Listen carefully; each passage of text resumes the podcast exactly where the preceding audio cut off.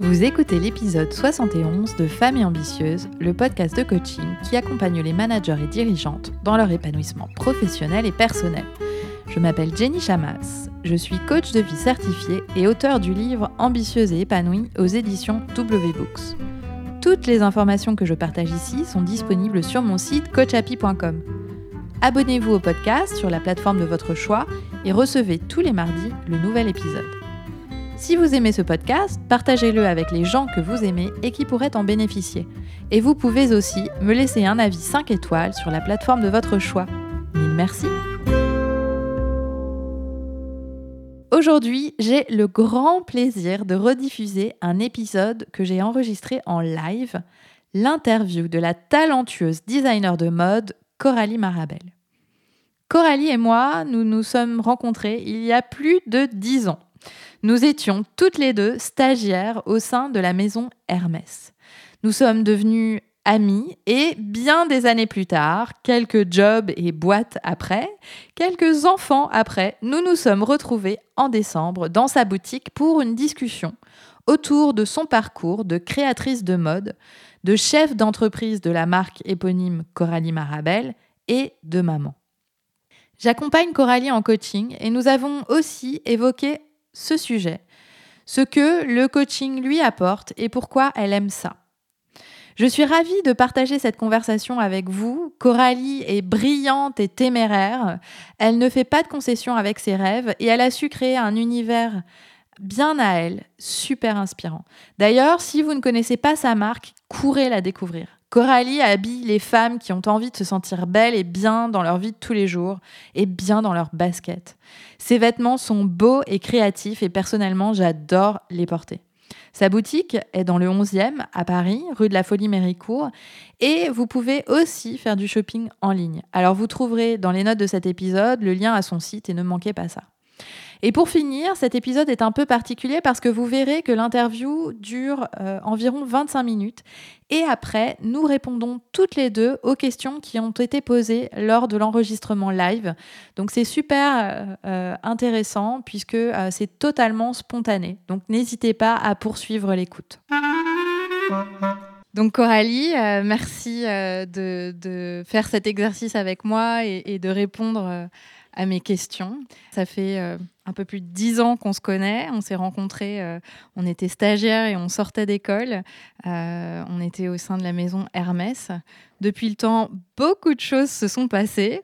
Et, et ben, j'aimerais que tu nous racontes un peu ton parcours et comment tu en es arrivé là à créer cette marque éponyme, Coralie Marabel.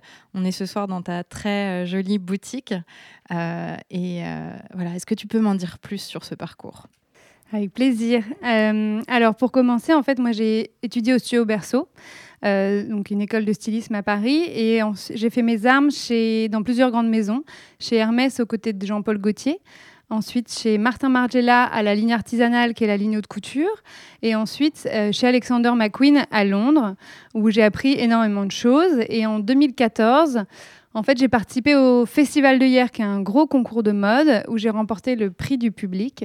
Et pour moi, ça a été un véritable tremplin, parce que du jour au lendemain, je me suis fait remarquer et on m'a proposé euh, plein de projets en freelance, des collaborations avec euh, Joe Malone London, avec La Redoute, euh, avant même que j'ai créé ma marque.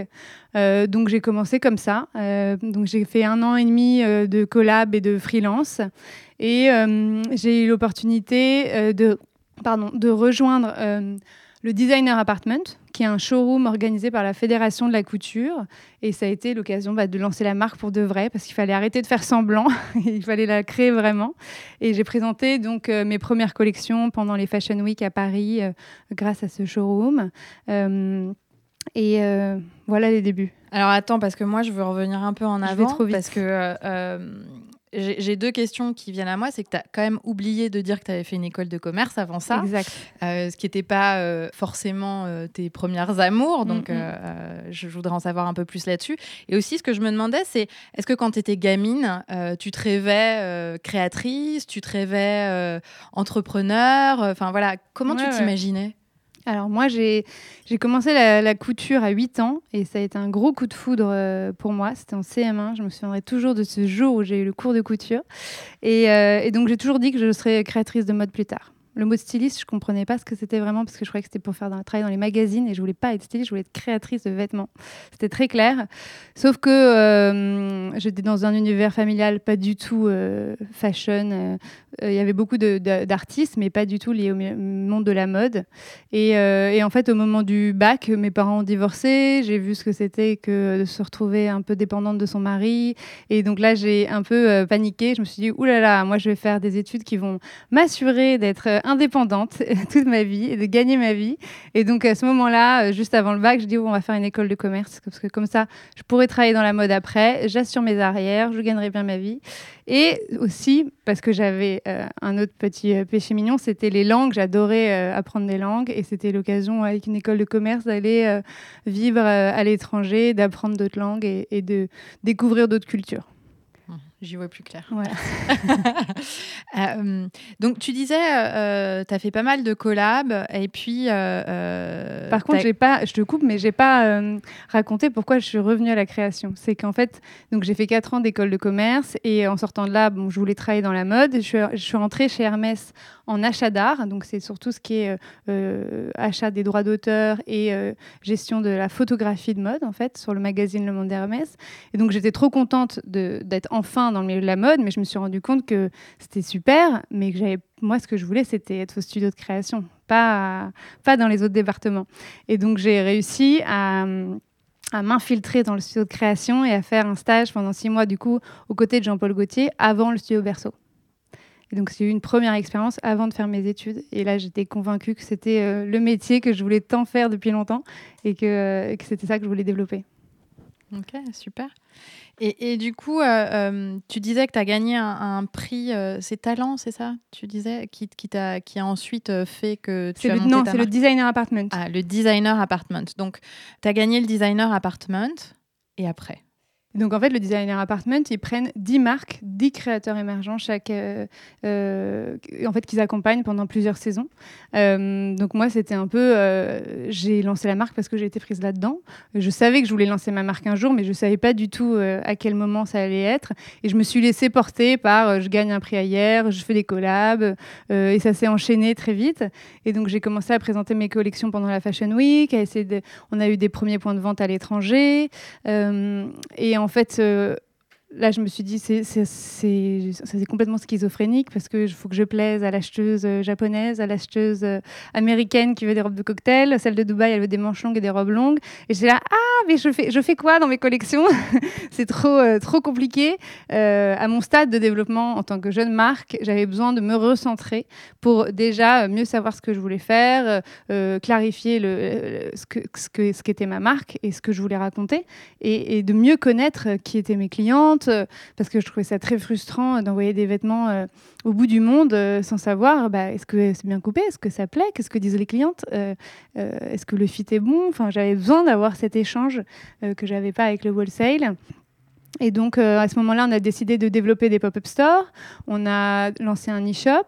on a fait beaucoup de choses et on était deux, donc c'était pas beau, c'était beaucoup de travail pour une petite équipe. Et en fait, à ce moment-là, on s'est dit, il y a un truc qui cloche. De toute façon, tout le monde parle de retail apocalypse, le wholesale, ça va pas bien. Euh, en tant que petite marque, on était là, mais on, fait trop de choses en même temps. On fait, euh, euh, il faut qu'on se recadre, qu'on se recentre pour, pour, euh, pour mieux définir qui on est en tant que marque et, euh, et moi, euh, avoir, me recentrer aussi sur la création du produit. Je parle à ma clientèle parisienne, je fais des produits pour moi, pour ma clientèle et, et du coup, ça m'a permis de, recentrer. C'est à ce moment-là qu'on est passé aux capsules mensuelles, c'est-à-dire que je voulais me détacher du rythme de la mode qui était pour moi un peu caduque et, et c'était du délire de faire des grosses collections à chaque fois, chaque année, d'être obligé de suivre ce rythme et d'être d'essayer d'être en compétition avec, le, avec cette énorme industrie avec toutes ces marques et j'avais vraiment un besoin de liberté et de me détacher de tout ça et de faire les choses à mon rythme. Et du coup, en passant aux capsules mensuelles, bah, j'avais la liberté de faire le nombre de pièces que je voulais chaque mois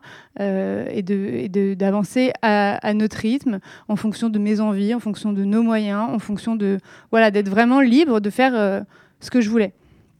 Et ça, c'était chouette. Donc, tu as été euh, finalement, tu as osé faire quelque chose qui se faisait pas forcément beaucoup Mm, mm. à un moment comme ça. comment on ose ce genre de choses? Bah, hum, ça a été une longue réflexion avant d'oser dire stop.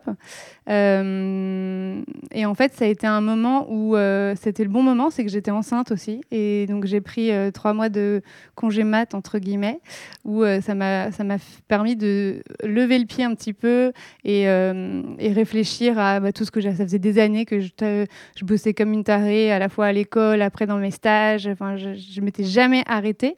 Et en fait, ce moment-là, ça faisait un moment que je me posais la question et que j'avais envie de fonctionner différemment. Et, et cette pause-là m'a permis de, de vraiment me dire, ben, en fait, c'est ça qu'il faut faire. Il faut profiter de cette pause pour euh, re- re- recommencer différemment euh, après le congé mat. Le congé mat qui Ouais. crée euh, plein de bonnes idées. Alors, est-ce que tu peux nous dire en quelques mots qui est la femme Coralie Marabel?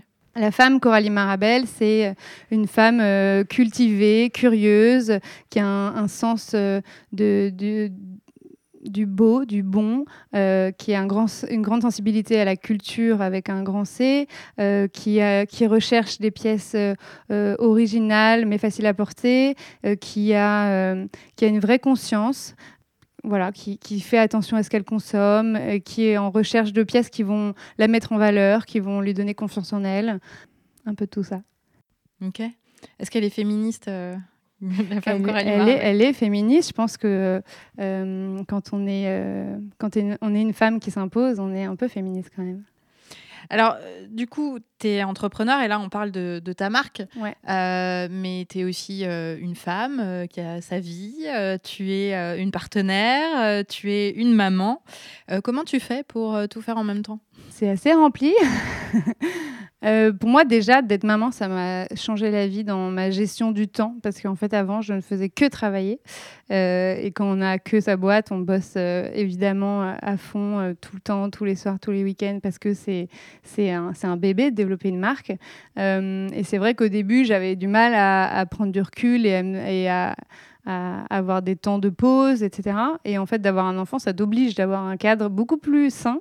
C'est-à-dire que le soir, il faut que je sois rentrée à 19h et euh, je peux parfois bosser le soir euh, une fois qu'elle est couchée, mais j'ai pas tout le temps euh, la possibilité. Et le week-end, je suis en famille. Donc déjà, je suis obligée de concentrer mon travail dans les journées de la semaine. Et ça, c'est précieux. Et je me suis rendu compte qu'en fait, je bossais pas moins, mais je bossais mieux. Ça m'a obligée à prioriser, à être mieux organisée. Et, là, là-dessus, je partais de très très loin. je n'étais pas du tout organisée. Enfin, j'avais l'impression d'être organisée, mais en fait, je me trompais complètement. Euh, et je ne savais pas prioriser, en fait. Donc, je faisais mille trucs en même temps et c'était un joyeux bordel.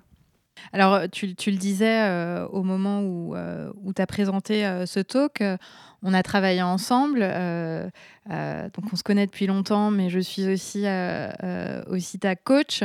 Euh, qu'est-ce, que, le coaching t'a apporté justement dans, cet équilibre, euh, ce savant euh, équilibre, euh, pas toujours équilibré? Bah, justement, la première chose sur laquelle on avait travaillé ensemble, c'était que je me sentais débordée. Et en deux minutes, tu m'as démonté mon truc en me disant Tu n'es pas débordée, tu penses que tu es débordée. Et là, je fais Ah, ok. c'est quoi la différence? Et, euh, et en fait, c'est avec Jenny, j'ai appris à- qu'on pouvait maîtriser nos pensées, que en fait, il y avait la différence entre ce qui était euh, vrai et ce qu'on pense de la réalité. Et, euh, du coup, ça m'a, euh, on a vachement travaillé là-dessus. Et moi, c'est avec ta méthode qui est hyper efficace. Et, et moi, je me suis rendu compte que, en fait, tout ce, cette sensation d'être débordée, d'avoir les épaules lourdes, mille trucs à gérer, bah, qu'en fait, c'était juste dans ma tête. Et que je pouvais changer d'état d'esprit et d'avoir la même, la même situation et de me dire, bah non, je peux déborder, j'ai juste plein de manières de m'exprimer et de créer aujourd'hui. Ou voilà, c'est du coup de voir les choses de façon hyper excitante, alors qu'avant, c'était un, poids et un stress. Quoi. Ok. Et du coup, concrètement, euh, euh, qu'est-ce que qu'est-ce que tu as mis en place? En quoi les choses sont, sont, euh, sont différentes d'avant? Est-ce que est-ce que tu as des conseils à donner à des femmes qui, qui vivent la même chose, qui ont plein de casquettes euh, et qui ont le sentiment justement d'être débordées et qui n'ont pas l'impression que c'est pas vrai, Mhm. que c'est juste leur pensée Euh, bah, des trucs tout bêtes euh, que tu m'as recommandé, mais qui aujourd'hui je peux pas m'en passer, c'est de repasser à l'agenda papier et de euh, lister les choses euh, à faire et les prioriser et de donner un temps nécessaire pour chaque chose et après de le rentrer dans mon agenda et de voir si ça rentre. Et si ça rentre pas, c'est qu'il y a trop de choses. Et ça, je le faisais pas du tout. Donc je, faisais des to-do list énormes qui n'avaient pas d'ordre de priorité. Et puis je le faisais au fur et à mesure. Et du coup, en fait, j'avançais pas sur le plus important. J'avançais sur tout, mais c'était complètement décousu. Et, euh, et maintenant, j'ai un agenda papier euh, tenu au carré. Et comme ça, le matin, je me demande pas, euh, je fais quoi déjà aujourd'hui? C'est genre, tu obéis à ton agenda, point barre. Et au moins, c'est. c'est tu es une bonne élève. J'essaye. Parfois ça, parfois, ça dérape, ça dérape parfois, mais au moins, je sais que. Et je sais. Et en fait, je, le, je sais très bien que quand je tiens pas à mon agenda, j'ai le stress qui remonte tout de suite. Et mm. je sais que si je veux que si je veux pas être stressée, c'est qu'il faut que mon agenda il soit euh, carré, c'est-à-dire que toutes les choses, toutes les choses que je veux faire, toutes les choses importantes, euh, bah, si elles sont dans mon agenda, je sais que je vais les traiter parce que je les ai prévues. Mm. Et si elles sont pas dedans, bah, c'est qu'il y, a un souci, quoi. Et, du coup, est-ce que ça veut dire que tu as aussi euh, décidé d'arrêter de faire certaines choses? Oui. Par exemple je ne saurais pas donner d'exemple là comme ça, mais plein de choses. Enfin, je me suis rendu compte que dans mon quotidien, je pouvais passer parfois du temps sur des choses qui n'étaient pas euh, les plus importantes. Ou, euh, euh, par exemple, moi, j'adore cuisiner, mais c'est vrai qu'à la maison, maintenant, je me suis dit, bah, en ce moment, c'est pas la priorité de faire des recettes de ouf, donc je la joue plus simple et je fais des trucs plus simples. Mais je me dis, ce sont c'est des phases de vie où, en fait, j'ai décidé que j'allais pas faire des trucs de ouf en cuisine parce que j'ai pas le temps en ce moment et que je préfère prioriser ma fille et mon taf en ce moment plutôt Enfin, c'est des, trucs débiles du quotidien où parfois on se fout la pression sur des choses qui finalement, bah, on peut décider que c'est pas grave et puis tout le monde s'en fiche en fait. Et alors, ça me fascine euh, toujours parce que euh, tu es une des personnes euh, que j'ai coachées qui parle le plus du coaching et de l'impact que ça a eu sur toi. Et du coup, je suis curieuse de savoir qu'est-ce qui fait que tu en parles avec autant de liberté? Bah, En fait, moi, ça m'a tellement aidé, tellement changé la vie, mais vraiment, et je te remercie pour ça c'est que je me dis, mais en fait, tout le monde devrait être coaché. Et en fait, il faut peut-être le dire aux gens parce que peut-être qu'ils sont pas au courant à quel point ça peut être bénéfique et à quel point ça aide. Et, euh, et en fait, euh, euh, moi, je, moi, je trouve que c'est extraordinaire et qu'on devrait être coaché toute la vie et tout le monde, en fait. C'est un outil, ça donne des clés pour être plus heureux, arrêter de se prendre la tête parce que l'être humain est fait qu'on se prend la tête tout le temps sur, des, sur mille et une choses, des choses importantes, des choses pas importantes, et qu'en en fait, au quotidien, on a notre cerveau à gérer, et que euh, si on nous a pas appris euh, comment le gérer, euh, bah, c'est compliqué. Et en fait, le coaching, ça permet de... Bah, moi, j'ai vraiment le sentiment, c'est que dès que j'ai un problème, il est débloqué en cinq minutes. Et du coup, j'ai envie de partager ça avec tout le monde parce que parce que je trouve ça euh, génial et que euh, tout le monde devrait le faire. Mmh. On est d'accord. Mmh. Super raison. et alors, j'aimerais bien savoir euh, quels conseils tu aimerais donner aux femmes ambitieuses qui nous écoutent, qui sont là et qui nous écoutent aussi sur le podcast et qui ont parfois peur de, de poursuivre leurs rêves, qui se posent plein de questions, qui doutent, euh, qui y vont, qui freinent, qui avancent mais qui reculent. Euh, qu'est-ce que tu leur dirais? Bah moi, j'ai eu un déclic euh, quand j'ai compris que l'échec était un tremplin. Et, en fait, quand, quand, on a compris ça, on n'a plus peur d'essayer parce que, en fait, réfléchissez à tous les échecs que vous avez eus dans votre vie. Ils vous ont forcément appris quelque chose et ils vous ont forcément appris à avancer et à être là où vous en êtes aujourd'hui. Et, euh, quand on a ça en tête, bah, finalement, ça, ça, enlève un peu la pression. C'est-à-dire qu'il faut y aller, il faut tester des trucs. Et en fait, et si vous vous plantez, c'est pas grave. En fait, c'est pas la fin du monde. Et c'est ça qu'il faut avoir en tête. Parce que trop souvent, il y a plein de choses qu'on ne fait pas parce qu'on a peur, peur, peur. Et moi, c'est un mot que je déteste parce qu'en fait, ça bloque. Et au final, euh, bah, c'est dommage parce qu'on passe à côté de choses. Et souvent, ce que je dis à des copines qui n'osent pas faire des trucs, je dis, mais on n'a qu'une seule vie et mmh. il faut en profiter à fond. Et euh, autant essayer plein de trucs et se planter mille fois, mais au moins on aura, on aura essayé. Peut-être sur, une fois ça marchera et au moins on aura essayé. Et en, fait, et puis en tant qu'entrepreneuse, euh, la vie d'entrepreneur, c'est ça. Hein. c'est on se plante tout le temps et on rebondit et on recommence et on fait autrement. Et c'est et c'est assez, euh, c'est comme ça. Une fois qu'on a compris que c'est normal de se planter, et du coup c'est comme ça qu'on apprend, bah, on progresse et euh, et, du coup, ça débloque sur le je n'y vais pas parce que j'ai peur. Donc, moi, je vous conseillerais de, si vous avez quelque chose euh, que vous avez envie de faire, mais allez-y parce qu'en fait, vous n'avez rien à perdre. Et à ne pas le faire, vous allez peut-être plus perdre. Donc c'est dommage. Mmh. Alors, j'aime bien, j'aimerais ajouter à ça que, en fait, euh, de toute façon, toutes les personnes qui osent faire euh, des choses euh, un peu, un peu différentes, un peu nouvelles, bref, qui se lancent dans, leur zone d'inconfort, en fait, elles ont forcément peur. C'est-à-dire que personne n'est épargné par la peur, et c'est les gens qui font, c'est pas parce qu'ils n'ont pas peur, c'est juste parce qu'ils se disent, bah, en fait j'ai peur, mais ça va me coûter plus cher de pas le faire parce que je saurais jamais, euh, je risque de regretter. Euh, et puis, euh, et puis bah, au pire, qu'est-ce qui peut se passer Je vais me planter. Et c'est vrai que je, je, suis assez d'accord avec toi, on mesure rarement le coût de ne pas le faire. Ouais, ouais. Ouais, le coût de ne pas y aller. En fait, moi, par exemple, lancer ma marque, j'aurais pu me dire, oh, c'est trop dur, euh, est-ce que je vais y arriver? Et euh, imagine, je me plante. Euh. donc, en fait, j'aurais pu jamais lancer ma marque et être frustrée et de travailler dans d'autres maisons pour d'autres gens et de, jamais oser le faire. Mais au final, j'aurais été frustrée toute ma vie. Alors qu'aujourd'hui, bah, je ne sais pas si elle va fonctionner, si ça va durer éternellement. Aujourd'hui, je suis encore là et je suis très contente et j'espère que ça va durer encore longtemps. Mais si demain, je me plante, mais j'aurais appris tellement, tellement, tellement. Donc, euh, ça vaut le coup de continuer. Alors, du coup, euh, où est-ce que tu seras dans 10 ans? Qu'est-ce que tu feras? Alors, on aura un énorme flagship. Euh, bah, j'espère que vous serez là et qu'on sera encore là et que la marque sera encore là. Et euh, moi, mon objectif, c'est de, grandir, de faire une marque, euh, euh, voilà, d'essayer de toucher le plus de monde. Mon but, c'est de créer vraiment un vestiaire de statement pieces, de pièces fortes, de pièces créatives, mais qui soient faciles à porter pour vous accompagner dans, votre quotidien, pour vous donner ce petit truc qui va faire que vous allez avoir plus de confiance en vous pour oser affronter tout ce que vous aurez dans vos journées. Et, et voilà, c'est de partager ça avec un certain regard esthétique, une certaine vision de la femme et d'essayer d'accompagner un maximum de femmes euh, dans leur vie. Et, euh, voilà, et, d'exprimer ma créativité et, mon regard sur la mode euh, en même temps. Mmh. Bah, on, a hâte de te retrouver dans dix ans, du coup.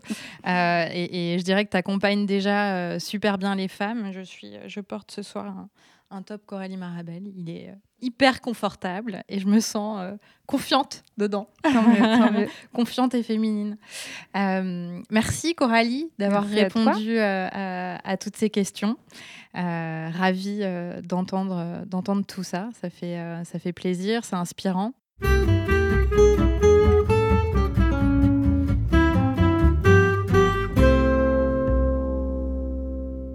À partir de quel moment as-tu ressenti le besoin d'avoir un coach? Euh, En fait, c'est quelque chose auquel j'avais pas du tout pensé. Et quand tu es devenu coach, je me suis dit ah c'est intéressant ça. Parce que moi, je venais de donc euh, d'avoir un bébé, donc je venais de reprendre le boulot. C'était en avril. Toi, en avril, tu me dis, euh, je change de vie, je deviens coach. Et moi, c'était un moment où, voilà, nouvelle vie. J'ai un enfant à gérer et une boîte à gérer, donc j'ai deux bébés à gérer. comment on va faire pour euh, comment on va faire pour gérer tout ça? Et du coup, j'étais un peu en mode bon, bah, c'est l'aventure, euh, ça va être euh, challenge. Et en fait, du coup, c'était un bon, un super bon timing parce qu'on a commencé à bosser dessus alors que, en fait, j'avais jamais pensé au coaching et je m'étais jamais posé la question. Et du coup, c'est arrivé un super moment où, en fait, vu que je revenais de congé mat, c'était le moment de repartir sur de bonnes bases, fonctionner différemment. c'est un moment où j'étais prête à, un peu remettre en cause mon fonctionnement. Et du coup, c'est tombé à pic. Vous étiez dès le début deux dans la marque. Alors, qui était la deuxième personne et en quoi ça t'a libéré du temps? Alors, euh, au début, on était deux. Maintenant, on est deux et demi, trois, quatre selon les périodes. Euh, moi, je m'occupe de toute la partie créa com. Euh, Leslie, qui, est là, elle s'occupe de toute la partie bah, vraiment marketing, com, gestion de la boutique. et après, on a quelqu'un qui nous aide sur la partie finance, stratégie plus globale.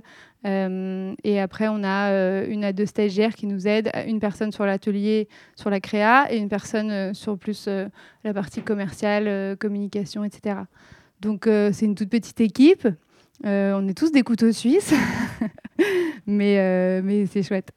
Quel est ton processus créatif? Comment fais-tu pour créer une collection? Alors, euh, souvent, ça part d'une obsession. ça peut être juste une image.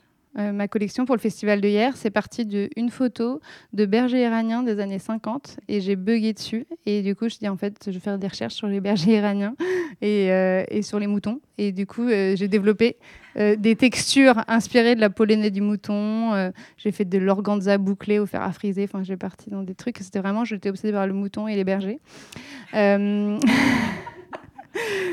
C'est drôle. Euh, Keita, c'est parti de, de, de, Sedou Keita, de ses photos. Et je dis là, mais c'est la puissance de ces photos. Et les femmes là-dedans, mais oh, elles, sont extraordinaires. Et le défilé, mon but, c'était chouette parce que j'étais vraiment, c'était un de mes défilés préférés parce que mon but, c'était de nous plonger dans les photos de Sedou Keita, de créer, de plonger les gens dans une vraie expérience, dans une vraie atmosphère et, euh, et que les mannequins à la fin se retrouvent dans ce décor et qu'on reproduise en fait le studio photo de Sedou Keita avec les, avec les patchwork noir et blanc qu'on avait fait en fond, avec les filles euh, qui étaient toutes trop belles et les grosses boucles d'oreilles. Euh, enfin, les femmes dans les photos de Sedou Keita, elles sont d'une puissance. Déjà, non, mais moi, je veux, que mes... je, veux, je veux des femmes comme ça. Et elles sont tellement imposantes, tellement fortes, tellement fières d'elles, tellement belles. Enfin, euh, donc, tout est parti de là. Après, euh, une fois, je suis partie d'un bouquin, euh, euh, d'un concours que Lévis avait fait en 74, très hippie, où les gens, en fait, c'était un concours de Lévis pour que les gens customisent leurs pièces en denim. Et donc, c'était un concours de crafty où chacun avait brodé, décousu, fait des patchwork, donc très, très hippie 70s. Et, et c'est un bouquin qui est extraordinaire. Et du coup, j'avais fait toute ma collection SS18 là-dessus. Euh, après, cette année, j'ai beaucoup travaillé à partir de, femmes artistes. Donc, chaque capsule, c'était inspiré d'une artiste différente. Là, il y a un t-shirt que j'ai fait en collaboration avec Léa Rochas, euh, Paris, qui est une une artiste française. Euh, j'avais fait les pièces à rayures de cet été, du mois d'avril, c'était inspiré des, des travaux de rayures de Louise Bourgeois. Euh, qu'est-ce que voilà le t-shirt d'Ali c'était inspiré de la maison de d'Ali euh, à Cadaqués que j'avais visité. Donc toute la collection, euh, cette collection-là, c'était inspiré de, l'univers de Dali, de sa maison. Euh. donc voilà, c'est à chaque fois, il y, a toujours un point de départ, une obsession. Ça peut être un artiste, ça peut être une photo, ça peut être un voyage, ça peut être vraiment. mais c'est vraiment un truc où je bug dessus et du coup, c'est en fait c'est le début, c'est un fil conducteur. C'est je m'invente une histoire et, et voilà, les bergers iraniens, c'était J'étais dans mon trip, euh, je voyageais en Iran sans y être. j'ai même fait faire développer des, des chapeaux en Iran. Euh, et j'ai trouvé un copain qui allait en Iran, qui m'a ramené les chapeaux. Enfin, c'était, j'étais à fond dans mon trip. Mm. Euh, j'aimerais trop y aller, mais à l'époque, je j'avais pas les moyens. C'était le rush. J'avais deux mois pour faire une collection pour le festival de hier. Si tu veux, j'étais en mode j'ai une idée, il faut que je trouve quelqu'un qui va en Iran. Et c'était la question n'était pas du tout est-ce que j'ai le temps d'aller en Iran? Mais j'aimerais bien y aller maintenant. Quelles sont les femmes qui t'inspirent dans la mode? Beaucoup. Euh, quand j'étais plus jeune, c'était euh, toutes les femmes qui avaient créé leur marque, euh, de Coco Chanel, Jeanne Lanvin, toutes ces femmes qui, quand on les replace dans leur contexte, qui avaient osé être entrepreneuses, qui avaient osé créer leur marque et, et créer un vestiaire qui finalement était beaucoup plus adapté et beaucoup plus confortable et beaucoup plus à l'écoute de la femme et de ses besoins que ce qui était proposé par les hommes. Donc il n'y avait pas une femme en particulier, mais, en particulier, pardon, mais vraiment toutes les femmes qui, qui, ont osé, si tu veux, à leur époque, lancer leur marque et, et s'exprimer et créer un nouveau vestiaire. Et aujourd'hui, quelles sont les femmes qui t'inspirent? Bah, Vous déjà. Non, mais je le dis parce que c'est important parce qu'en fait, quand on a ouvert la boutique ici, euh, moi, ça m'a fait énormément de bien de voir les nanas essayer mes vêtements, voir sur différentes morphologies, voir comment elles le portent, voir ce qu'elles en pensent, euh, bah, me faire sur des pièces que j'ai créées, bah, ça c'est hyper confortable, ça euh, moins. Et du coup, ça, ça, m'aide et ça m'inspire énormément. C'est que du coup, ça m'aide à penser le vêtement euh, différemment. C'est-à-dire qu'au début, quand tu es créateur et jeune designer, tu as juste envie de faire des pièces ultra créatives pour exprimer ta créativité. Alors qu'en fait, un vêtement, c'est fait pour nous accompagner tous les jours. Et donc, cette notion de je suis à l'aise, je suis confortable, elle est hyper importante. Et du coup, je l'ai amenée de plus en plus euh, dans mes vêtements. C'est pour ça qu'on a créé des pièces en maille, en jersey qu'on n'avait pas du tout au début, alors qu'aujourd'hui, c'est indispensable. Et tout ici, on porte toutes de la maille ou du jersey en haut, euh, parce que ben voilà, c'est dix fois plus confortable. Donc en fait, ça, moi, ça m'aide énormément. Et ce, ce contact avec la cliente, je trouve ça hyper inspirant et hyper enrichissant. Et après, au-delà de ça, euh, moi, je m'inspire de, euh, de toutes les femmes qui sont engagées, toutes les femmes, les, femmes artistes, les femmes féministes, toutes les femmes qui osent prendre la parole, qui osent casser les conventions et qui, euh, qui essayent de faire un, peu avancer le monde. Comment as-tu pris la décision d'entreprendre? Qu'est-ce qui a été le déclencheur et quels sont les changements que ça a provoqué dans ta vie? Est-ce que les gens t'ont soutenu? Alors en fait, moi, il n'y a pas eu vraiment de prise de décision parce que ça s'est un peu fait euh, au, fur et à mesure euh, tout seul. Parce qu'après hier, euh, j'ai commencé à faire des freelances, après des collabs, et après j'ai été prise dans ce showroom du designer apartment qui du coup j'ai dit là, bon, en fait, il faut arrêter de faire semblant, il faut que je crée la marque vraiment. Parce que la redoute, je, disais que j'avais une marque, mais j'avais pas de marque. C'était juste mon nom que j'utilisais. et, et du coup, du coup, ça s'est fait un peu tout seul. Il n'y a pas eu de changement radical dans ma vie. Euh, par contre, il y a des gens à qui j'ai dit bah ça y est, maintenant je lance ma marque et qui m'ont dit euh, c'est une énorme connerie, fais pas ça. Euh. ma famille, ils m'ont soutenu. globalement, mes proches, ils m'ont soutenu. Mais des gens de l'industrie qui m'ont dit c'est une énorme connerie, tu te rends pas compte. sur le coup, j'étais hyper choquée que certaines personnes osent dire ça. Maintenant, je comprends, vu le, challenge quand on lance sa marque, on se rend mais pas du tout compte de, de la montagne que c'est, de tous les trucs auxquels on n'a pas pensé euh, qu'il va falloir gérer. Donc je comprends ceux qui me disent euh, c'est une connerie, t'es folle, euh, mais en, fait c'était aussi une connerie de me le dire parce que quand c'est quelque chose auquel on croit vraiment et dont on a envie, bah, il faut y aller. Et, en effet, j'ai eu plein de surprises. En effet, il y a eu plein de choses que j'avais pas du tout imaginées euh, que j'allais devoir gérer en créant une, entreprise et une marque. Mais, euh, mais en fait, moi, j'adore, je m'éclate. Et pour moi, j'ai l'impression d'avoir le meilleur job du monde. Donc, euh, en fait, j'ai bien fait de ne pas l'écouter et de me lancer. Et en fait, ce qui est important, c'est de s'écouter soi-même parce qu'il y aura toujours des gens qui auront peur pour vous. C'est-à-dire qu'ils vont vous dire non mais tu risques de euh, est-ce que tu crois que ça va marcher? Est-ce que tu vas gagner ta vie? Et enfin il y a mille, mille raisons euh, pour te dire n'y va pas euh, tu peux te planter mais en fait il y a mille raisons aussi pour que ça marche. Et, du coup il faut se fier à soi-même et vraiment s'écouter. Et justement c'est ce que m'avait dit Jean-Paul Gaultier, une fois, je lui avais demandé un petit conseil parce que je, je, demandé, il je faisais un concours à l'époque et il m'avait dit une chose à te dire. N'écoute que toi. Tu auras toujours des gens qui vont te partager leur peur et qui vont te mettre des bâtons dans les roues et qui vont t'empêcher de réaliser ton rêve. Et surtout, euh, fonce, fonce et, écoute, euh, écoute ce que tu as envie de faire. Et finalement, c'était un bon conseil.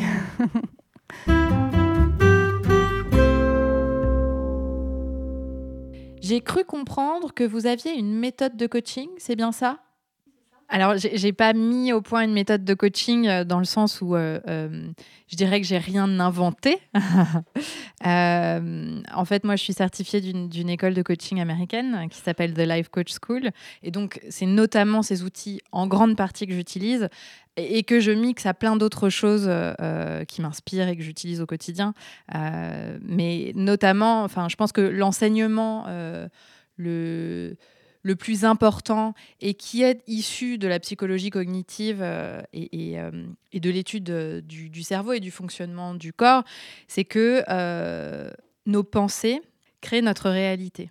Alors comment ça se manifeste? On est dans une situation comme là, par exemple, nous sommes ensemble dans un magasin avec des vêtements, deux personnes qui parlent avec un micro à la main. Ça, c'est la situation. Et quand, euh, quand on vit euh, une situation, notre cerveau l'interprète. C'est son job. Et donc, euh, chacune d'entre nous dans cette pièce a différentes pensées vis-à-vis de ce qui est en train de se passer, là, de se produire. Et la pensée que vous avez, elle génère en vous une émotion un ressenti physique en fait, une sensation dans le corps. Et ces émotions-là sont, euh, cette émotion en fait est le déclencheur des actions euh, que vous prenez. Par exemple, vous venez de poser une question, donc fort est à parier que vous vous sentez plutôt en confiance dans cet environnement, et, donc peut-être que vous avez une pensée positive au, sujet de cette situation. Et toutes les actions qu'on prend en fait, crée l'expérience qu'on vit et crée le résultat qu'on a dans la vie. Donc voilà, ça c'est l'enseignement majeur. Et donc ces cinq points d'entrée qui sont euh, la situation, euh, les pensées, les émotions, les actions et les résultats sont des choses sur lesquelles on, travaille euh, dans le coaching. Est-ce que ça veut dire que parce qu'on pense les choses, elles se produisent? Parce qu'en fait, si c'est le cas, on peut, ça peut facilement remettre en cause notre confiance en nous, parce qu'on peut se dire que puisque c'est arrivé, c'est parce qu'on a un peu trop stressé. Alors, je, pense qu'effectivement, il faut faire attention à ne pas tomber euh, dans, cette peur, justement. Euh, euh, donc, on a environ 65 000 pensées par jour. Hein. Donc, ça, c'est pour vous donner une idée. Et on ne peut absolument pas contrôler tout ce qu'on pense. Et donc, ces pensées, si on prend. on pourrait dire qu'en règle générale, 50% sont positives et 50% sont négatives. Et le but dans la vie, c'est pas d'avoir 100% des pensées positives. Donc, effectivement, chaque chose que vous pensez va créer dans votre vie euh, des résultats. Et donc, oui, euh, alors euh, on, peut dire qu'il y a des pensées autoréalisatrices, mais c'est-à-dire que quand on pense souvent à quelque chose et, du coup ça génère en nous des émotions, on va avoir tendance à, prendre certaines actions. Et si on pense souvent la même chose, bah, on répète les mêmes actions. Et donc, on, on donne toujours lieu aux mêmes résultats. Donc, en quelque sorte, les pensées sont autoréalisatrices. Mais ça ne veut pas dire que si on pense quelque chose de négatif, on est foutu. Soyons clairs. Euh, donc, euh, il faut aussi savoir euh, accepter que bah, la vie, c'est aussi un tas d'émotions, d'émotions inconfortables et que ça fait partie, ça fait partie de l'aventure. mais savoir les accueillir, savoir les vivre et ne pas en faire un drame, bah, ça rend l'expérience de vie tout simplement plus agréable et ça permet de profiter du chemin. Est-ce que le modèle dont vous parlez, les cinq points d'entrée, s'applique à toutes les situations? Ma psy m'a dit que les cinq points dont vous parlez sont l'inverse de la psychanalyse, c'est-à-dire de l'inverse de la compréhension profonde de nos pensées et de leur acceptation. Alors, est-ce que c'est est -ce vraiment ça? Je pense que le, modèle, il marche sur tout, mais en fait, là où on se trompe euh, et qui, qui, finalement, je rejoins un peu euh, votre, euh, le commentaire de votre psy, c'est que le but du modèle, il n'est pas de changer à tout prix tout ce qu'on pense. Le but, il est de comprendre et, de gagner en conscience sur euh, comment notre façon de voir le monde influence notre expérience du monde. Et cette prise de conscience-là, euh, sans rien changer, juste simplement le fait d'observer, et donc de s'intéresser à ce qui se passe et pourquoi on pense comme ça, etc., ce que ça produit, juste cette prise de recul-là, elles permettent déjà d'avoir une expérience différente dans le monde, avant même d'aller chercher un changement de pensée. Effectivement, sur certains euh, sujets, c'est bien d'aller s'interroger euh, comment on pourrait aborder les, choses différemment, mais il y a aussi beaucoup de sujets sur lesquels on n'est pas du tout prêt à le faire que euh, c'est encore trop dur, trop, trop présent. Et dans ces cas-là, l'idée, c'est pas de changer quelque chose auquel on, on, croit fermement. L'idée, c'est simplement de, de, voir que c'est une croyance, c'est une façon de voir le monde, et qu'il existe plein d'autres façons de voir le monde, et qu'elles elles nous seront peut-être accessibles un jour, mais que simplement aujourd'hui on en est là, et c'est pas nécessairement dramatique, mais c'est ce qui est. Vous êtes manager ou dirigeante et souhaitez franchir une étape décisive dans votre carrière et trouver votre équilibre? Je suis la coach qu'il vous faut. Je propose un programme de coaching de 6 mois pour des femmes ambitieuses et motivées qui veulent changer les choses pour elles, aller plus loin dans leur développement professionnel, tout en retrouvant le goût du plaisir et un équilibre de vie. Si vous vous reconnaissez et que vous avez le désir de vivre une vie intentionnelle et épanouie, et d'affronter les challenges et les risques sur le chemin de vos objectifs, ce programme est fait pour vous. Pour en bénéficier, vous pouvez cliquer sur le lien dans les notes de cet épisode ou vous rendre directement sur mon site coachapi.com et cliquer sur Travailler avec Jenny.